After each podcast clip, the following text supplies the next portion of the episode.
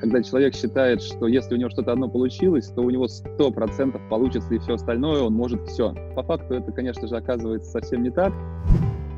У меня есть сделка там месячной давности, когда выручка проекта выросла там с там, полутора миллионов рублей в месяц до 30 почти. Но это путь предпринимателя. Самое главное — это придумывать, пробовать и, пожалуй, доверять другим, потому что MVP — самое главное. Приветствую, уважаемые слушатели, меня по-прежнему зовут Алексей Комаров, я автор и ведущий подкаста от IT Бизнес Брокер. И это наш 46-й выпуск. Многие сейчас спрашивают, как мы себя чувствуем в кризис. Я не люблю банальностей, но в нашей сфере подобная турбулентность – это действительно время возможностей. Прежде всего для наших клиентов, покупателей интернет-бизнесов. Сейчас на рынок покупки-продажи IT-компаний одновременно влияют два фактора. Во-первых, многие интернет-бизнесы выигрывают у традиционных сегментов за счет роста интернет-продаж и трафика. Но при этом, и это во-вторых, продавцы все же более сговорчивы по цене и дают большие скидки покупателям по сравнению со спокойными временами. Так что, если вы давно присматриваетесь к нашему каталогу и хотите стать собственником прибыльного интернет-бизнеса, то сейчас действительно отличный момент. Напишите нам и давайте обсудим конкретные бизнесы и конкретные инвестиционные возможности. Найдите наши контакты на странице этого подкаста. Как и предыдущий выпуск, этот изначально записан в формате видеотрансляции Facebook – Качество записи от этого немного хуже, и я заранее прошу прощения за это. Мой собеседник – один из самых известных предпринимателей в сфере интернет-торговли – Борис Преображенский. Основной бизнес Бориса – интернет-магазин товаров для офиса For Office, входящий в сотню крупнейших на российском рынке среди всех интернет-магазинов. Еще Борис организует известнейшую профильную конференцию «Практика Days», на которую собирается большинство владельцев российских интернет-магазинов. С Борисом мы обсудили его бизнес-опыт, отношение к кризису и, конечно же, тренды в сфере развития маркетплейсов и интернет-торговли в России. Борис, привет. Ну, привет. Спасибо, что нашел время пообщаться в эти непростые дни. Расскажи, пожалуйста, как начинался For Office, твой главный бизнес? Алексей, спасибо, что пригласил. На самом деле получилось очень синхронное такое желание пообщаться, потому что у меня была мысль пригласить тебя на наши конференции, поделиться как раз актуальной информацией про продажи покупки бизнесов. И я надеюсь, у меня будет еще возможность тебя помочь вопросами, которые действительно сейчас актуальны, возможно, как никогда. Если говорить, как начиналось, то это было настолько давно, что мне кажется, сейчас это такая не самая уже актуальная информация. Ну, с маленьких интернет-магазинчиков начинался For Office. Что получилось, то получилось. Изначально это были интернет-магазины, которые продавали различное офисное оборудование, факсы, ламинаторы, принтеры, уничтожителей документов. Э, в 2008 где-то году, в 2009 году пришло понимание, что со временем а, рынок такой небольшой, небольшого оборудования, во многом битусишный, он будет меняться, и все заберут под себя большие игроки. И в тот момент мы двинулись больше в сторону профессионального оборудования, полиграфического, так как у нас был а, сложный определенный фундамент из такой мелкого полиграфического оборудования, то мы двинулись как раз в полиграфию.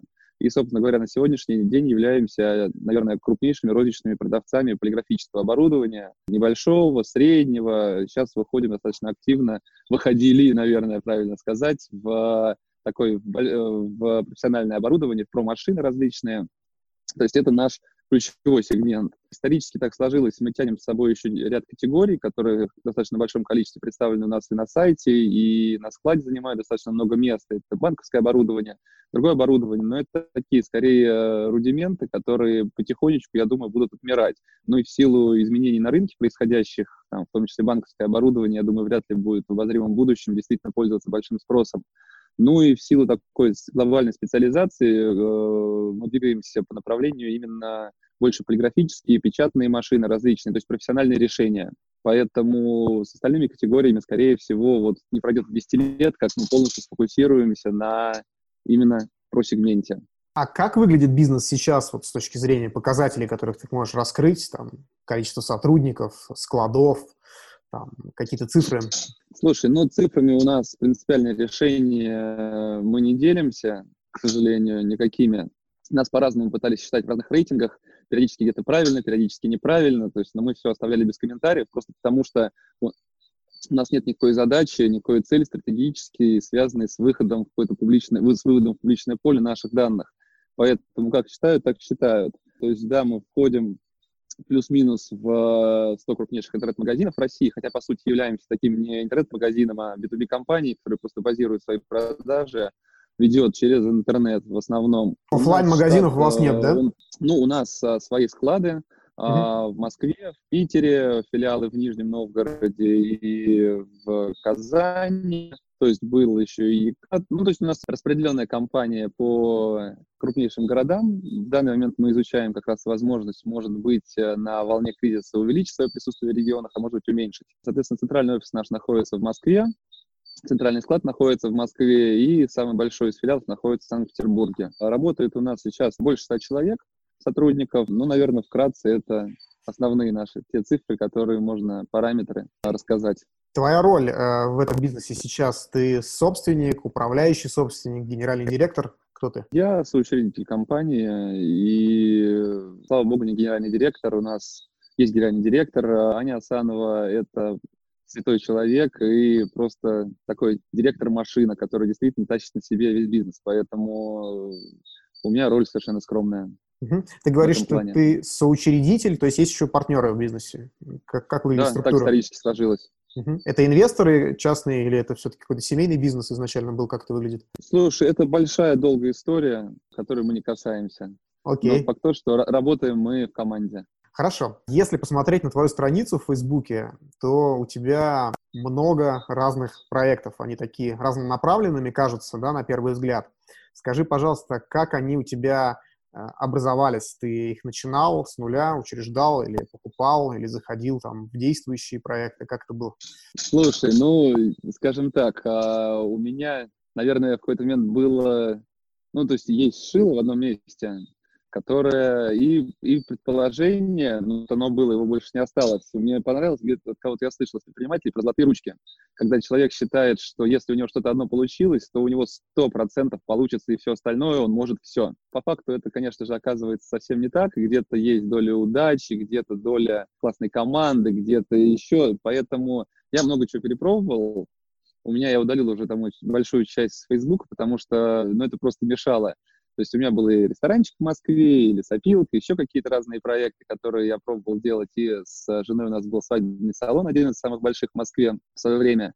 Но потом потихонечку и скажем так, фор-офис в свое время как бы работал с большим ассортиментом, там было большое количество разных проектов, которые под общим зонтиком, который тогда назывался, группа компании eTorg находился, чем только не занимались. Соответственно, то, что в данный момент работает, то, что сейчас указано, по-моему, в основном именно это указано на Фейсбуке, это компании, которые 50-50, что-то создавал, где-то приобретал долю, входил, где-то меня пригласили. То есть история везде достаточно уникальная получается.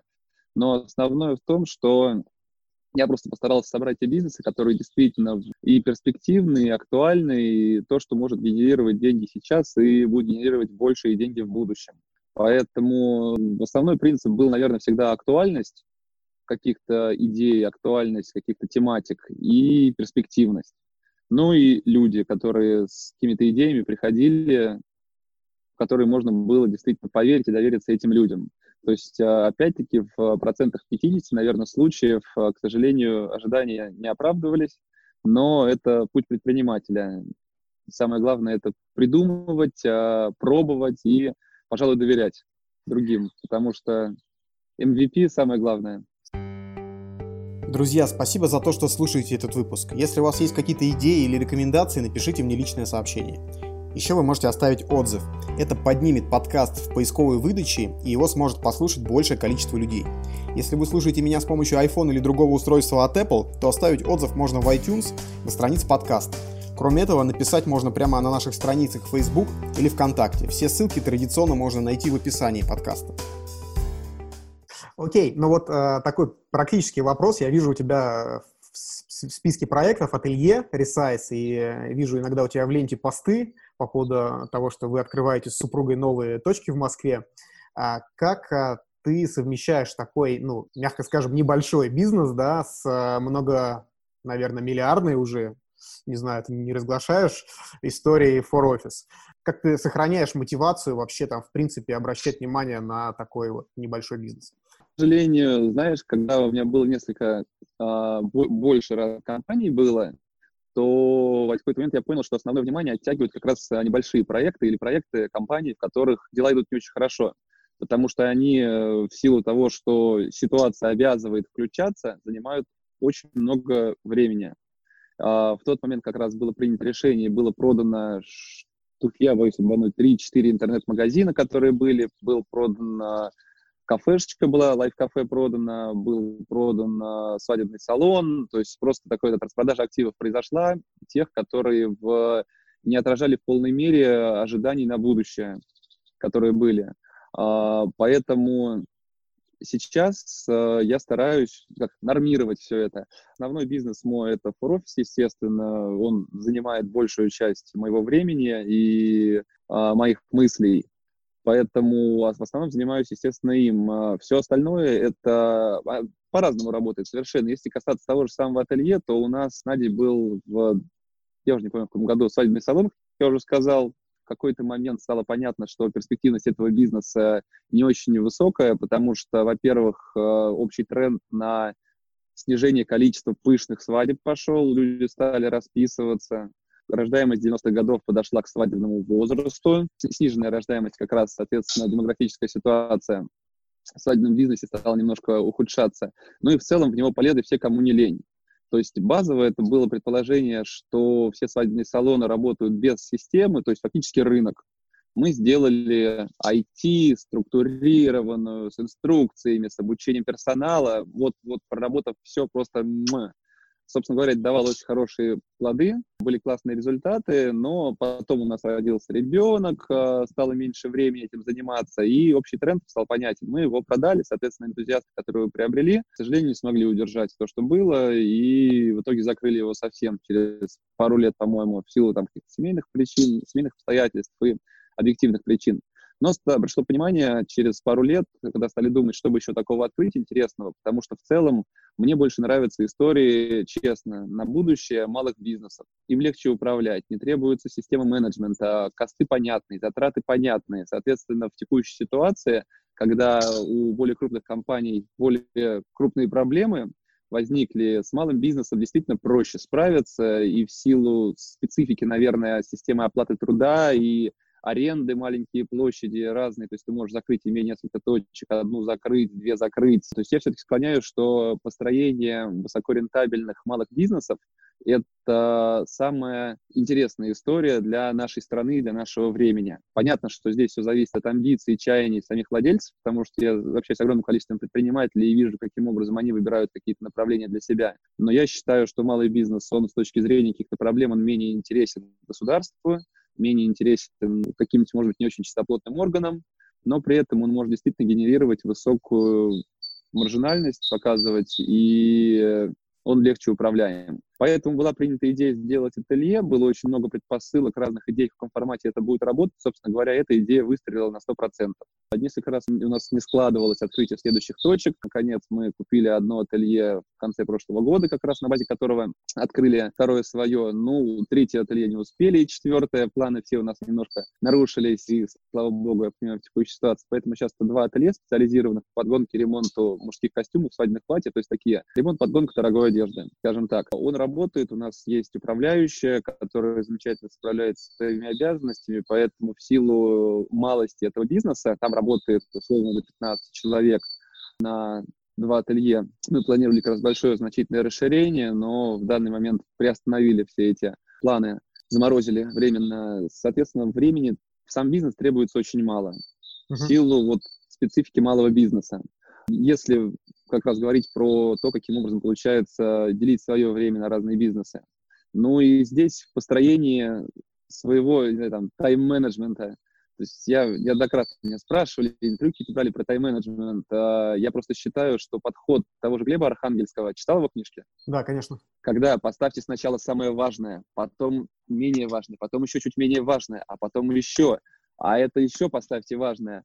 По сути, это, наверное, правильно для того, если бы мы были машинами, если бы мы хотели сдохнуть на работе. То есть, безусловно, но с точки зрения каких-то житейских вещей, я считаю, что все-таки важно концентрироваться исключительно на важных вещах, а остальные просто, в большом счету, не делать. Потому что время лучше сохранить для себя, для семьи, для каких-то более значимых вещей, чем работа и пахотка. Как знаешь, говорят, что в колхозе больше всех пахала лошадь, но председателем не стало. То есть я немножко не разделяю, поэтому важно сделать какие-то ключевые вещи, пожалуй, с точки зрения стратегического планирования, распланировать, это касается любой компании, и дальше задав вектор, или, как у меня говорят в офисе иногда, ну, пришел, говна на вентилятор накинул, мы теперь расхлебываем. То есть взять и рассказать, что все работают неправильно, что надо делать так, и дальше смотреть, как это расхлебывается, каким образом это реализуется. Слушай, Мое ну супер. мнение такое. А, у меня просто, почему я на ателье обратил внимание, у меня есть личная история, у меня есть э, помещение коммерческое в центре Питера, ну, прям в самом-самом центре, и мы его там исторически сдавали, и одним из арендаторов был э, ателье такого премиум-класса, тоже пошивы, там, подгон. И человек, ну, стал там в какой-то момент и, э, в общем, там, стал плохо платить аренду, ушел там в минус передо мной и, э, в общем, в какой-то момент сказал, я уезжаю, вот, забирай все, что там есть, э, оборудование, и все, там, типа, я, я поехал. Вот, оборудование там мы прикинули, там 1500 было, а супруга у меня была тогда с первым ребенком в Испании, я ей звоню, говорю, Таня, тут такая история, что делаем, закрываем, распродаем или оставляем? Она говорит, оставь мне, пожалуйста, я там приеду в сентябре, буду заниматься этим бизнесом, очень интересно. В общем, у меня тогда были там другие проекты, но в итоге я сел фактически там управляющим, было там 5 человек, выручка там в пике было 500 тысяч, в общем, месяца три мы колупались, но ничего э, масштабируемого я из этого там не смог сделать, и вот большое уважение вызывает твой рассказ, потому что, несмотря на то, что это центр Питера, и мы, мы не смогли там ни, ни маркетингом, ничем э, каких-то людей э, туда завлечь. Ну, там были звезды, там приходили, типа, Елены Ваенги и еще кто-то, но, но в целом какого-то бизнеса я там не увидел. Ну, тут у тебя, понимаешь, у тебя было такое ателье какое по пошиву, по ремонту? Ремонту скорее. И плюс там химчистка такая премиум-класса, ну, прием, пункт приема. Ну, понятно. Да. Ты знаешь, важный, важный очень аспект а, это поиск некого голубого океана. Как бы это банально не звучало, то есть в любой самой, самом Красном океане можно найти кусочек, где голубеет водичка.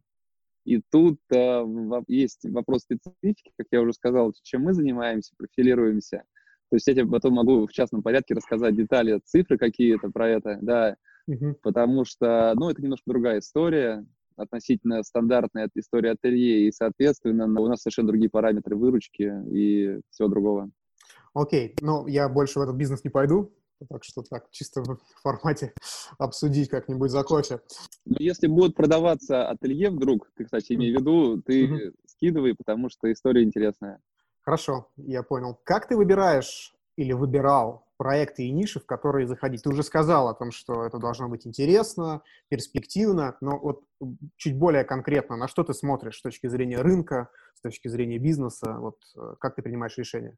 Если я тебе принесу сейчас какой-нибудь проект, как ты его будешь оценивать? Я говорю, Борис, давай, вот, э, вот есть бизнес, э, не хочешь ли поучаствовать? Как ты будешь его оценивать? Слушай, в, я не профессиональный инвестор, у меня не столько денег, чтобы заниматься этим, поэтому у меня точка зрения, наверное, совершенно субъективная, с точки, э, опять-таки, насколько, если у меня компетенции в данном бизнесе, если у меня понимание, каким образом его развивать, как его не сшивать, как бы это пошло не звучало – есть ли у него перспективы. То есть здесь, исключительно с высоты какого-то собственного опыта, можно оценить перспективность, ну и опять-таки играет большое значение а, имеющийся круг знакомых и друзей, которые являются специалистами в дичайшем количестве областей, и всегда можно кого-то спросить. Собственно говоря, я и пользуюсь. Спасибо большое, друзья, кто слушает мои зачастую бредовые вопросы и отвечает на это. Это очень ценно, и это позволяет действительно очень трезво а, взглянуть на огромное количество разных тем, вопросов и идей.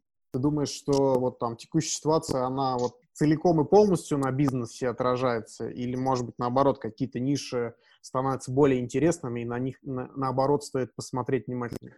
Я считаю, что в текущей ситуации самое интересное – это какие-то нежные бизнесы, тем, которые уже у меня есть, которые обладают какой-то уникальной экспертизой, уникальным продуктом, а, уникальными клиентами, уникальной клиентской базой, возможно, которые можно просто присоседить к своим компаниям сейчас. Все остальное, если в текущей ситуации кто-то не смог соптимизироваться настолько, чтобы пережить это время, то компания э, ничего хорошего не ждет.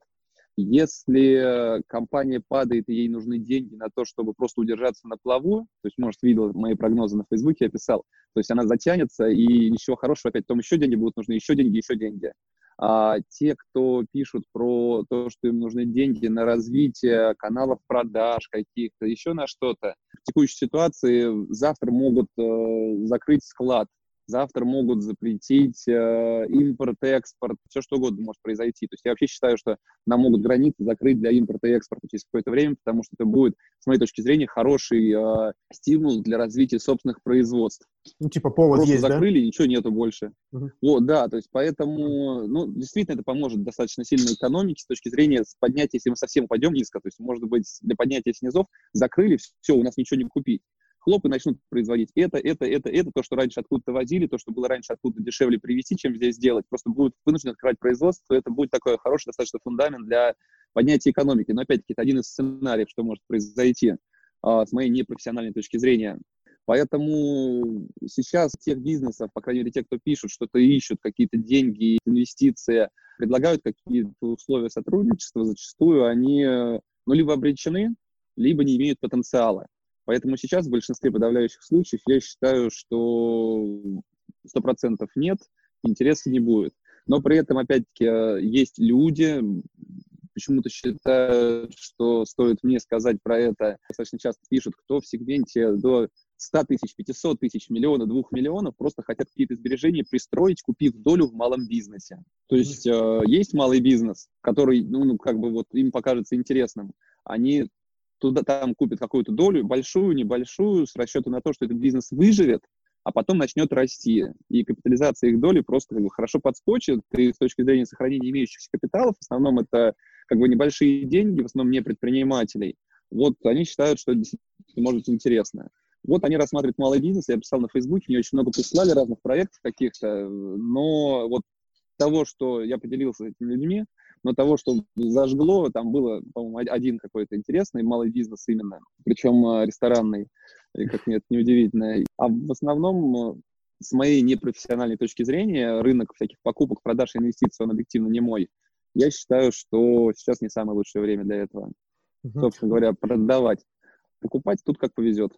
Да, ну тут можно с тобой подискутировать на эту тему, потому что вот я занимаюсь IT-бизнесами, э, да, как ты знаешь, такими онлайн-сервисами преимущественно, э, мобильными приложениями, маркетплейсами нишевыми. В основном мы вот это продаем, и во многих нишах а, сейчас есть рост хороший, и инвесторы неплохо зарабатывают. У меня есть сделка там месячной давности, когда выручка проекта а, выросла там с там, полутора миллионов рублей в месяц до 30 почти а, за месяц. А, ну, это сервис, связанный с онлайн-обучением, естественно. И, ну, да, и поэтому такие кейсы есть, поэтому, а, там, скажем так, интересные с точки зрения инвестиций объекты, они есть. Что касается коллег, которые хотят купить долю в малом бизнесе, вот то, что у тебя был запрос, тут надо понимать, какая стратегия у них, потому что доля в бизнесе, даже хорошо растущем, это не самый ликвидный продукт, проект, который ты можешь в своем портфолио держать. И даже если вот эта гипотеза, что сейчас там все плохо, и в будущем эти бизнесы будут расти, и ты будешь а, совладельцем такого бизнеса, но вопрос, что ты будешь делать, потому что если это дивиденды, то надо на них а, о них договориться, да, если ты миноритарный акционер в небольшой компании, то, ну, прав у тебя, как ты понимаешь, никаких, и очень многое будет зависеть от, основного собственника, от руководителя этого бизнеса. А продать эту долю, но будет не так просто, да, потому что это же ведь не публичная компания, надо найти еще, кому она будет интересна. Поэтому тут есть вопрос. Очень... Ориентироваться на, на дивиденды у всех. Ну, хорошая стратегия. Если дивиденды есть, если они платятся, то это, да, неплохо. Ты много интересно рассказываешь про тенденции в e-commerce, а, о том, куда все идет. У тебя очень интересные вот эти выступления, я на парочке был.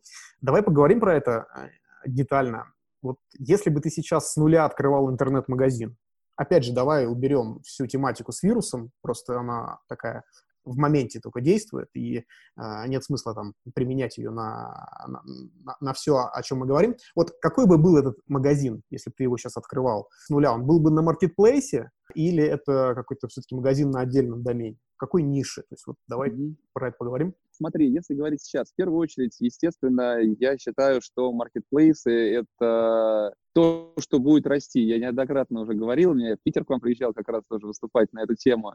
А, то есть, я не знаю, имеет ли смысл сейчас повторять основные тезисы этого. То есть, если хочешь, я расскажу кратко. Тезисно, Можно, тезисно, да, как раз нужно. Очень интересно. Тезисно. Не все слушали, да? Хорошо. Угу. Абстрагировавшись от кризиса, от текущей ситуации, говорим про условное состояние на конец прошлого года. История, которую повторял много раз, а, как произошло с такси, когда службы такси сдохли, просто потому что появился маркетплейс Яндекс Такси. Им удобно пользоваться, он есть во всех городах, у него огромный ассортимент. Хочешь грузовые такси, хочешь такие такси, хочешь э, премиум, люкс, эконом, комфорт, то есть э, хочешь доставка, ну, то есть детское такси у них есть все. Они отжали весь рынок. Соответственно, та же самая абсолютно ситуация, она происходила, это было явно, с маркетплейсами, которыми пользоваться удобнее, чем огромным количеством небольших интернет-магазинов, в которых не проработаны, как у, в том случае с тем же такси, системы оплаты, корпоративные тарифы, машин меньше. Все абсолютно такая же ситуация. Поэтому, естественно, из небольших интернет-магазинов люди стали уходить в маркетплейс, покупать. Естественно, доля маркетплейсов стала очень сильно расти. Естественно, небольшим и средним стало все тяжелее и тяжелее становиться. Поэтому было очевидно, что все уйдет на маркетплейсы. Поэтому создавать что-то отдельное сейчас, наверное, можно было бы, но в какой-то более специфической тематике. Я в целом всегда вообще рассматривал какие-то более специфические истории, которые не являются таким откровенным а, дешевым B2C-сегментом, потому что построить большой бизнес с низкой маржинальностью в абсолюте, в абсолюте а, с каждой продажей и с невысокими средними чеками, я не считаю, то есть для меня это не самая большая мечта была. А, я выбирал всегда что-то более дорогое, что-то более специфическое, и потому что этим проще заниматься, когда зарабатываешь с каждого заказа нормальную сумму, чтобы обеспечить хороший качественный сервис, а, и не экономить на сотрудниках, не экономить ни на чем, по сути, иметь возможность сделать это хорошо. Ну и, соответственно, с точки зрения потенциала рынка, понятно, что дешевые b вещи, они перекочуют на маркетплейсы, поэтому я бы выбирал какие-то более специфические истории, тут надо рассматривать отдельно, вот что может быть интересно, то, что требует экспертизы, тематики, в которых не является ключевым э, скорость доставки, удобство онлайн-оплаты, то есть там, где выигрывают маркетплейс в конечном итоге, то есть э, говорили грузовые такси, говорила детское такси, как раз питерское такси детское было там, как-то, я не помню, как это называется, что вот, это агрегаторы, что они там сделают, вот у нас детское такси, все, у них детские тарифы, все ездят на детском такси. Женское Грузовые даже говорили, есть. что, да, есть, да, в агрегаторах да, женское да, такси, да. обалдеть. Вот, я помню, розовые Део ездили, было женское такси, вот. Говорили про грузовое, что грузовых это не коснется. Пожалуйста, купили, везет, да, и Яндекс, и все, грузовое такси теперь есть. Поэтому нужно понимать, смогут ли маркетплейсы в обозримом будущем войти в эти направления и вас сожрать. В целом, а, ровно как и в службах такси, бывшие таксопарки, бывшие службы такси, у которых были колл-центры, своя инфраструктура полностью, они превратились в таксопарки в системе Яндекс Такси, которые просто закупают машины, отдают их в агрегатора, и дальше машины там катаются, ну, по сути. То же самое сейчас происходит с Якомом. Интернет-магазины, которые раньше обладали такой полной инфраструктурой, да, то есть пускай там у них два человека на телефоне сидело, и там, один-два курьера работали, один бухгалтер работал, пускай на удаленке. Но сейчас все, что от них нужно, это найти хороший товар, разместить его на маркетплейсе, а лучше просто отдать им туда на fulfillment, ну, то есть пускай лежит на маркетплейсе весь этот товар, а дальше обновлять страничку, смотреть, как продажи идут, и использовать какие-то, может быть, э, изучать маркетинговые возможности самой платформы маркетплейса. Не у всех пока там есть какие-то функции, но будут появляться. И все, вот тебе работа, пожалуйста. Ищешь партии товаров, закупаешь их, собственно говоря, как и машины в э, агрегаторы, и потом кладешь маркетплейс, и он продается все. То есть, э, если говорить о перспективности, что открывать, если чешется что-то для того, чтобы выйти именно в e-commerce, то я бы рассматривал это именно как такую историю с поиском каких-то товаров, направлений. В первую очередь, наверное, все-таки созданием собственного бренда, потому что капитализация твоих продаж на сторонней платформе, она равняется нулю, сколько ты не продавал, по сути. Капитализироваться будет твой бренд. То есть, если ты придумал какие-то товары, которые будут под брендом Борис, Борисио, я не знаю, пожалуйста, продавай. Дальше это Борисио действительно может пойти в массы, а, можно сделать свой брендовый интернет-магазин, товар можно положить на какие-то полки, в рознице, в офлайне, а, в онлайне, то есть таким образом развиваться. То есть все-таки рассматривать развитие Якома как, а, в первую очередь, создание, наверное, собственного бренда. Вот так вот можно сформулировать это. То есть сидеть условно на рынке с лотком своим под крышей рынка и под, там, со складом рынка и э, торговать там своим, своей картошкой и морковкой бесперспективно с точки зрения капитализации бизнеса и какой-то стратегии Нет. долгосрочной. Надо именно в бренд вкладываться. есть в любой ситуации, это зависит от, от удачи, от команды, от, от очень большого количества факторов. Ты спросил, что бы я делал, угу. как я считаю. Я считаю, что вот так вот. То есть e-commerce, во-первых, я не вижу смысла туда идти, скажем так, потому что это чистый e-com, это очень сложная история. Она сложнее, чем простая офлайн розница и стремление людей открыть интернет-магазины обусловлено просто отсутствием у них денег. Открыл офлайн, человек идет мимо твоего офлайна, он заходит. Это все можно просчитать. Какой будет трафик, какая покупательская способность этого трафика, сколько людей будет заходить в магазин, сколько людей будут покупать, какие средние чеки. Это все анализируется. А интернет-магазин, открыл ты интернет-магазин. Как ты посчитаешь трафик? Рекламу дашь, пока ты не откроешь, не узнаешь, сколько будет, ну, по сути, э, не узнаешь, сколько людей придет, какая будет конверсия, сколько будут покупать, ты ничего не знаешь.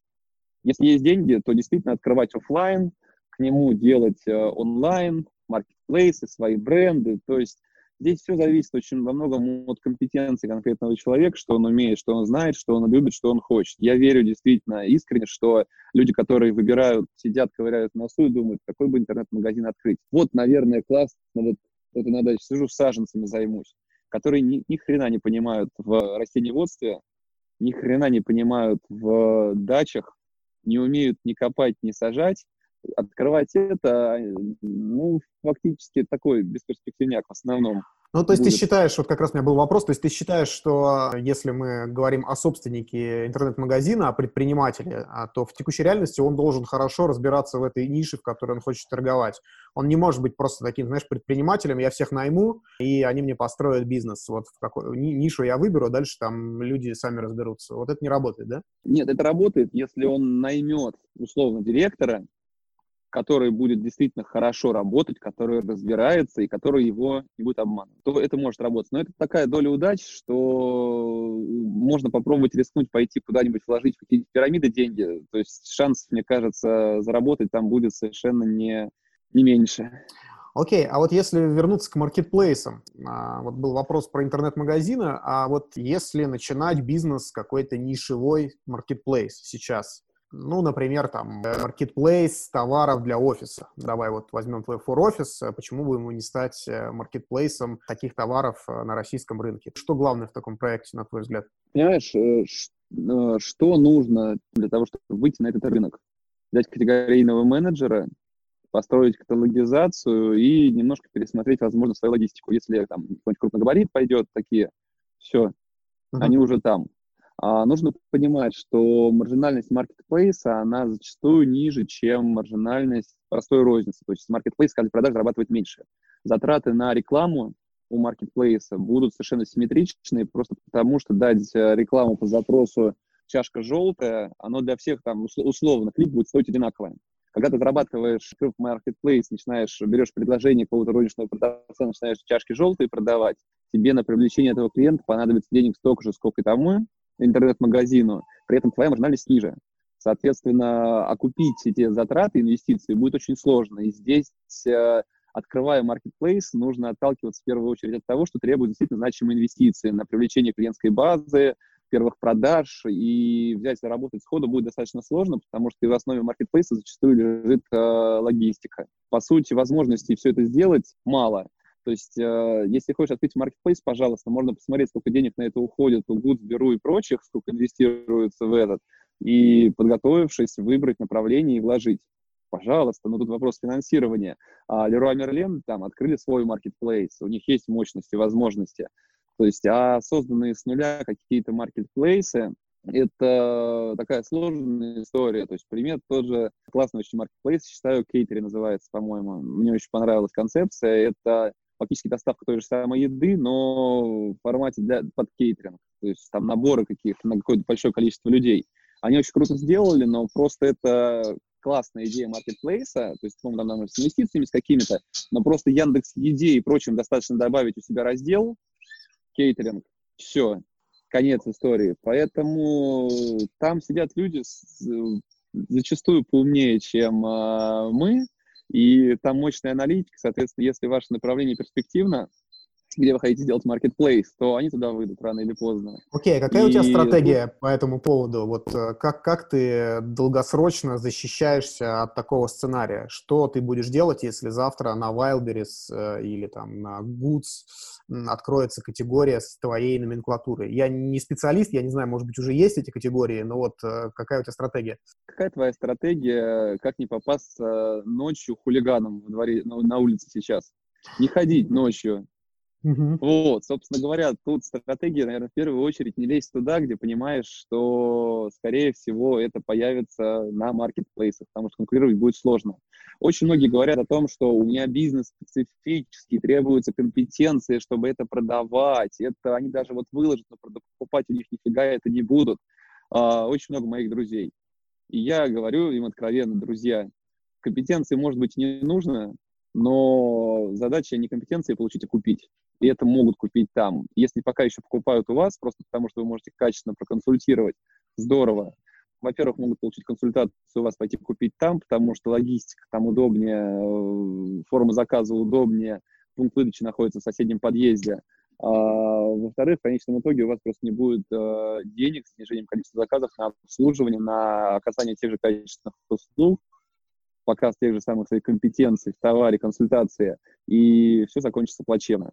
Поэтому с агрегаторами было все эти специфические истории, они планомерно перекочуют в агрегаторы. И выбирая что-то здесь, а, во-первых, я занимаюсь а, в основном большие коробки, которые к маркетплейсам, а, даже, даже с точки зрения логистики, не скоро еще придут. И там действительно большой набор а, специфических услуг, а, установки, подключения – для которых ты просто это купить не можешь даже, просто потому что не сможешь. Естественно, я понимаю, что постепенно это может быть на маркетплейсах, но с этой точки зрения мы разрабатываем свои определенные стратегии по дальнейшему развитию и учитываем все потенциальные риски, которые несут маркетплейсы.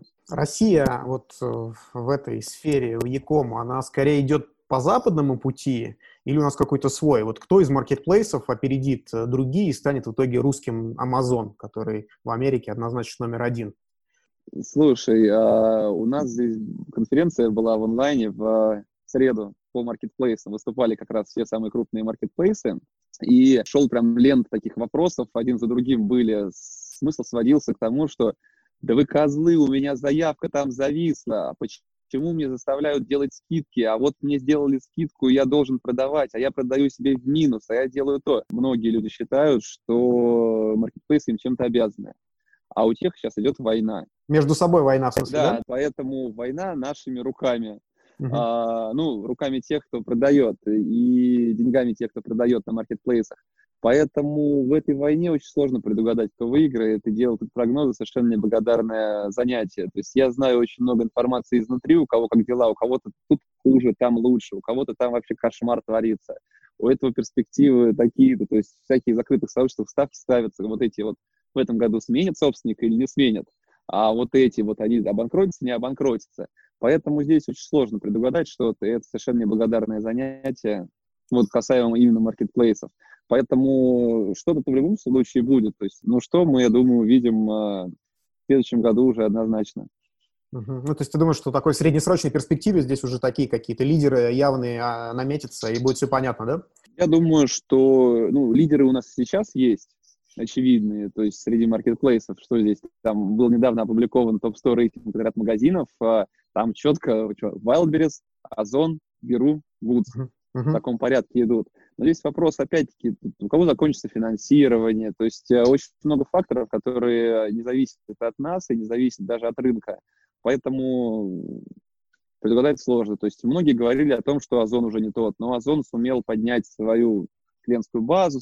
Ну, то есть много очень сделали, очень грамотных решений, и я очень за них рад. То есть э, тут все зависит от того, кто что сделает, и как будет складываться в том числе и экономическая ситуация в стране. Поэтому посмотрим. То есть здесь самое классное, когда ты понимаешь, что находишься зрителем, и тебя это не затрагивает. Окей, okay, очень интересно. про маркетплейсы понятно. Есть у меня вопрос. Ты очень активно делаешь собственные конференции, практика Days, и, и еще какой-то формат у тебя есть. Скажи, пожалуйста, э, какие цели ты преследуешь, зачем тебе это нужно, вот, как, как это работает у тебя? Слушай, ну это да, вообще старая история уже, там, сколько, лет пять, наверное. Мы с моим другом Давлетом встретились, и идея родилась, что действительно конференции все меня уже много лет приглашают выступать, я то есть, катаюсь, слушаю другие выступления и понимаю, что рассказывают в основном бред, рассказывали, скажем так. Все конференции сводятся к тому, что те, которые крупные конференции, на этот момент хорошие якобы, к тому, что с сервисных компаний собирают деньги за выступления, с гостей собирают деньги за возможность послушать эти выступления, и дальше одни вешают лапшу на уши другим с умными mm-hmm. лицами, причем и те, и другие э, сидят в зале. А хотелось сделать немножко другое и слушать, наверное, не рассказы крупнейших игроков о том, как все там круто, здорово, а послушать истории небольших интернет-магазинов, кто, которые никто никуда не приглашает выступать, но смысл звать выступать интернет-магазин с выручкой 100 тысяч, 500 тысяч рублей в месяц. Ну, кому это интересно, все читали. Поэтому попробовали сделать именно такой практический, ну, появилось название Practical Days, практические конференции, где выступают такие же небольшие интернет-магазины, как и ты. Собственно говоря, эта концепция за годы сильно очень видоизменялась, и форматы менялись, и крупные выступали, и маленькие выступали, и выступали, и там Вассерман, и Ман, и Максим Поташов, и э, Мурат Осман, кого только не было. То есть попытка была в разное время сделать разные интересные форматы для людей. То есть сначала это показать, как работают другие небольшие магазины.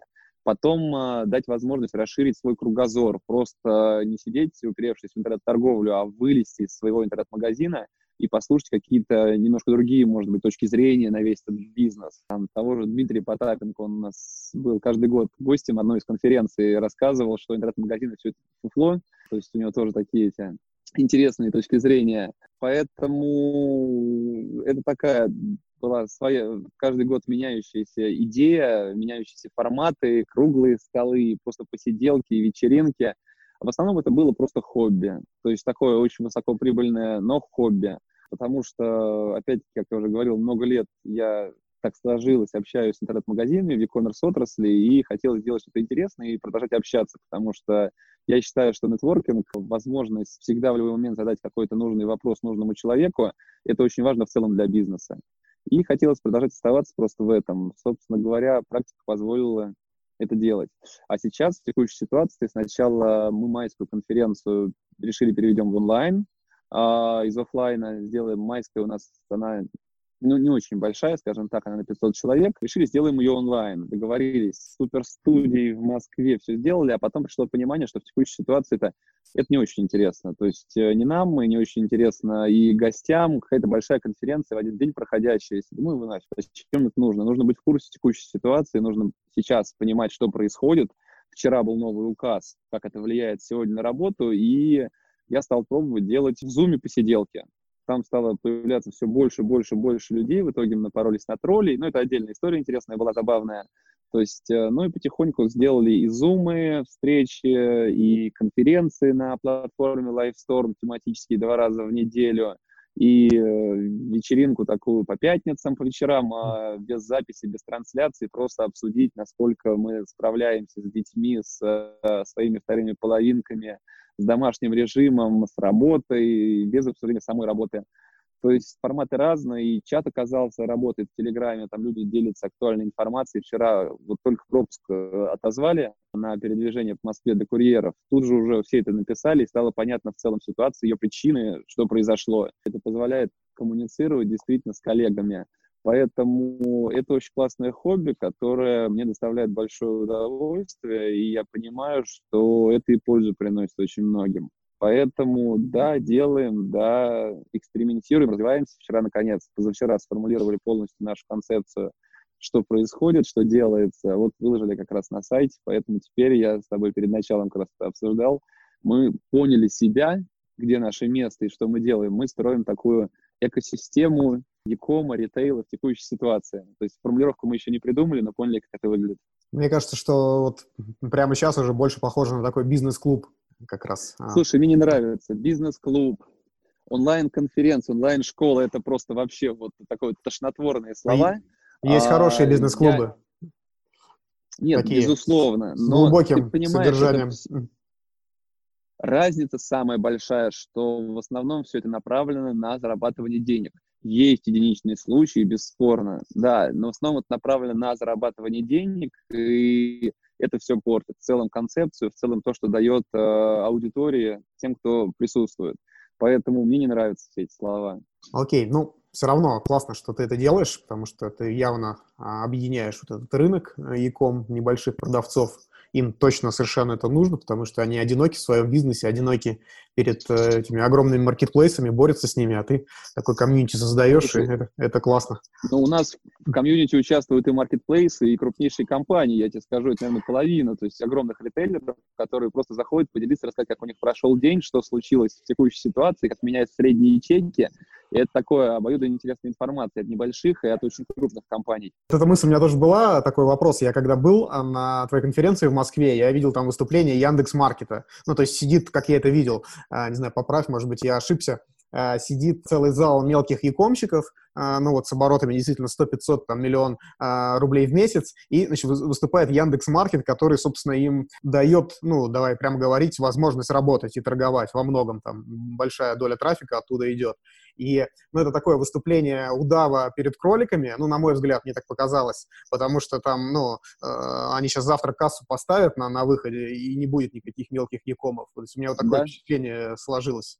Ну, ты говоришь про конференцию e-commerce days, на которой ты, ты тоже выступал. То есть это был другой формат. Когда мы mm-hmm. практику, практику стали делать именно про интернет-магазины, мы туда не приглашали сервисы выступать никакие вообще. Но сервисы тоже есть хорошие, и коммуникация с сервисами очень важна. Поэтому мы сделали формат e-commerce days, другой, на который, честно говорим, что мы приглашаем выступать только сервисы, в основном только сервисы, сервисы, которые выходят и говорят, здрасте, у меня сервис, э, там, marketplace, или у меня сервис, который делает там вот это а мы делаем это так-то так, стоит это столько-то денег, а вот наши кейсы, хотите купить, давайте. Такой формат спиддейтинга, там 20-минутные спичи короткие, презентации, они позволяют просто тем же интернет-магазинам, тому же ритейлу просто пробежаться быстренько по всем сервисам, разобраться, как действительно работает. Вместо огромного количества встреч, а, переписок. За один день перед тобой проходит штук 20 сервисных компаний, которые с тобой делятся всеми этими вещами. Возможно, ты говоришь про именно про e-commerce days. Вот, mm-hmm. у нас есть разные практики ИИ, то есть когда-то мы приглашаем выступить крупных игроков, а когда-то мелких. Ну, то есть это, ну, опять-таки, это прошедшая история, это было в офлайне все. Поэтому, да, и то, что меня больше всего удивило, конечно, когда ты ставишь на вывеску Яндекс.Маркет или ставишь на вывеску выступления кого-нибудь крупного, очень многие приходят их слушать.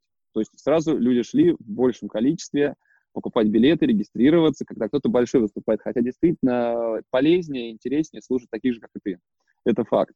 Но вот я избавился от этой необходимости продавать билеты, чтобы финансировать, грубо говоря, чтобы это было не в минус. Поэтому теперь все это бесплатно сделали, и проблем с этим нет. И, опять-таки, с форматами мы пока пробуем. То есть и больших, и маленьких, по-разному зовем, с маркетплейсами поговорили. А на следующей или через неделю поговорим с теми, кто торгует на этих маркетплейсах, кто уже не будет настолько категорически счастлив и рад тому, что все замечательно работает, кто расскажет реальную историю. Поэтому здесь возможность очень оперативно рассматривать разные точки зрения, и все должны быть услышаны. Окей, спасибо. Борис, э, я традиционно спрашиваю гостей моего подкаста, а запись это попадет в подкаст, посоветовать книгу интересную книгу для слушателей, которую ты там последнюю прочитал по бизнесу или художественную какую-нибудь, которая тебе вот, реально интересна, и вот чем ты можешь поделиться? Есть у тебя что-то? Homo, Homo sapiens и Homo Deus. Okay. Вот, у меня да. банально, наверное, из последних, которые как раз то, что прочитал, то это они. Было что-то еще интересное, но, честно, я уже так это не особо помню, потому что сейчас возможность читать, в принципе, пропала, ровно как какие-то самообразованием заниматься, то, что я думал, как раз домашний режим такой можно будет. Сейчас ритм настолько дикий стал, с такой скоростью просто все идет, то, что учиться, читать, смотреть кино, просто нет никакой возможности. Да, согласен. Везде пишут, что там хорошее время там чем-нибудь заняться тем, что ты давно не успевал, но как бы нет, так не работает. Слушай, можно тебе, тебе вопрос задать как раз то, что да, я хотел конечно, давай. А, сделать? Слушай, расскажи, пожалуйста, кто все-таки сейчас а, покупает бизнесы. Продает, понятно, кто продают, все пытаются продать.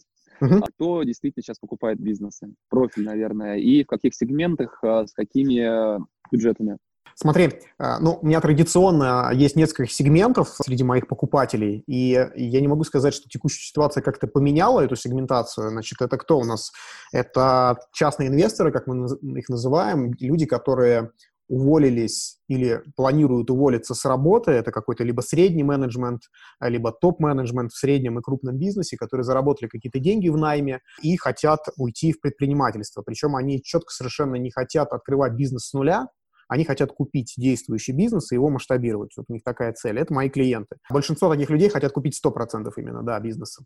Такие люди есть, были, и они продолжают сейчас делать сделки у нас. И в этом смысле ничего не изменилось. Они как были с кэшем, так и остались. Возможно, они просто попали в более выгодную ситуацию, потому что в целом продавцы стали немножко более сговорчивы. Подчеркну, что немножко, потому что какой-то, а, каких-то драматических изменений вот э, в IT-компаниях, которые, которыми я занимаюсь, да, их вот пока нет, во всяком случае, пока, да. Это важно, потому что есть другая категория покупателей, а, такие более профессиональные товарищи, инвесторы или собственники э, бизнесов, которые хотят какую-то синергию получить от покупки они сейчас активизировались и звонят там каждый день, пишут текстом примерно, что давайте там, я готов покупать бизнесы, в 10 раз пусть скидку делают, и я их тогда куплю, потому что сейчас всем плохо, и я вот такой с кэшем, я, я готов.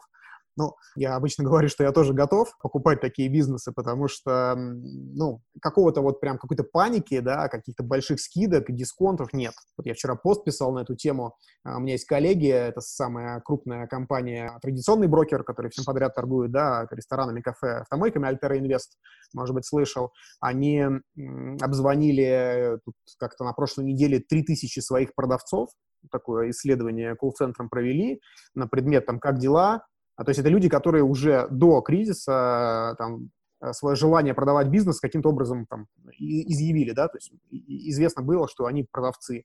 Так вот, они, ну, как бы смотрят на ситуацию, они, да, готовы, в принципе, там, сделать скидку какую-то, а, но как-то а, явным образом об этом говорить не готовы, чтобы как-то а, были какие-то аргументы для а, диалога, для переговоров с конкретным покупателем. Поэтому вот каких-то прям изменений глобальных у себя я не вижу, потому что у меня вот IT-сфера, которая как бы, ну, пока работает, есть даже успешные кейсы, когда бизнесы растут. Понятно. На самом деле, если будут какие-то компании вдруг, которые занимаются продажей малых и средних бизнесов, э, искать каких-то партнеров, то мне очень интересна эта тематика, вот, как раз. И я считаю, что сейчас, может быть, самое время было бы войти в такой бизнес. Это просто на всякий случай, вдруг будут какие-то такие контакты, я с удовольствием бы пообщался. А, и с точки зрения, хотел еще добавить, с точки зрения вхождения в бизнес, сейчас достаточно классная история, когда можно не покупать бизнес, а взять и войти, имея определенные ресурсы, мощности. То есть мы сейчас прорабатываем с офисом, например, варианты с нашими клиентами, с дилерами различными, конкурентами, партнерами, у кого, ну, не складывается сейчас все плохо. У нас есть склады, у нас есть отделы продаж, у нас все есть. Мы можем помочь просто клиенту, нашему партнеру пересесть на нашу инфраструктуру полностью. То есть, э, да, мы войдем в этот бизнес, мы будем так, точно так же там, станем партнерами, но мы поддержим этот бизнес. И в этом плане во многих направлениях, если хорошо поковыряться и подумать, можно найти такие партнерства, где ты входишь в бизнес э, без денег фактически, своей инфраструктурой, своими имеющимися мощностями. И мне кажется, что с точки зрения вот как раз МНД в, данный момент это самое интересное для покупки, для вхождения истории, вариант. Да, безусловно. Вот, Единственное, а... что надо понимать обоим сторонам, зачем это нужно. И очень четко просчитывать сценарии, потому что чтобы не получилось так, что там э, долями обменялись условно, а, а дальше что с этим делать непонятно, и какой-то синергии не видно ты говоришь, что сделку можно, на самом деле сделку можно сделать глупо в любой ситуации. Uh-huh. Вот, я имею опыт глупых сделок, и я прекрасно понимаю, о чем ты говоришь. Скажи, пожалуйста, по поводу продажи, а, ну, такой насущный вопрос, ко мне очень часто обращаются, спрашивают, Боря, а вот поделитесь, как можно, вот, куда обратиться, чтобы продать. То есть я, честно, я делошоп рекомендую, тебе, по-моему, кого-то иногда отправляю, то есть а, интернет-магазины, розница офлайновая, к кому идти компаниям обращаться. Понятно, что я там продавал там кафе, свадебный салон, интернет-магазин через совершенно разных брокеров. Это было все, это было уже на самом деле достаточно давно. Сейчас куда писать, если нужно продать интернет-магазин или офлайн бизнес? Такие задачи стоят.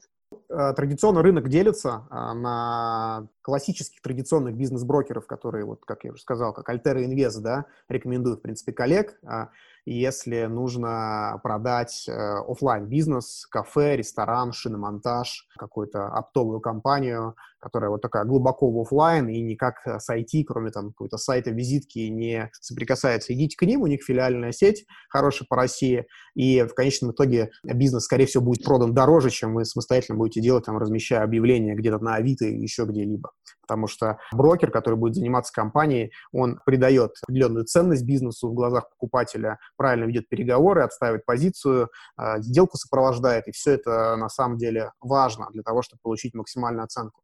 Если мы говорим про IT-бизнесы, которые там целиком в интернете и с офлайном там связаны минимально, то, ну, специализированное место, это IT-бизнес-брокер наш, приходите, пожалуйста. Единственное, что мы достаточно тщательно отбираем продавцов, мы не всех берем. По нашей статистике где-то процентов 60 э, от входящих заявок мы отказываем, не берем продаваться по разным причинам. У нас есть там чек-лист, там, примерно 30 критериев, по которым мы всех проверяем, и э, процентов 40 там, до каталога сейчас все-таки доходит. Ну, а в целом стараемся брать от 500 тысяч рублей выручки ежемесячно. Если меньше, то, в принципе, можно и самостоятельно попробовать попродавать. На Авито в разделе «Готовый бизнес» самый большой трафик – в России, но надо понимать, что он достаточно такой мусорный, а, некачественный, и там много людей, которые просто там мониторят какие-то варианты, и э, это могут быть конкуренты, вы можете там раскрыть какую-то информацию важную о вашем бизнесе, и надо быть просто аккуратным. Для IT-бизнеса это важно, то есть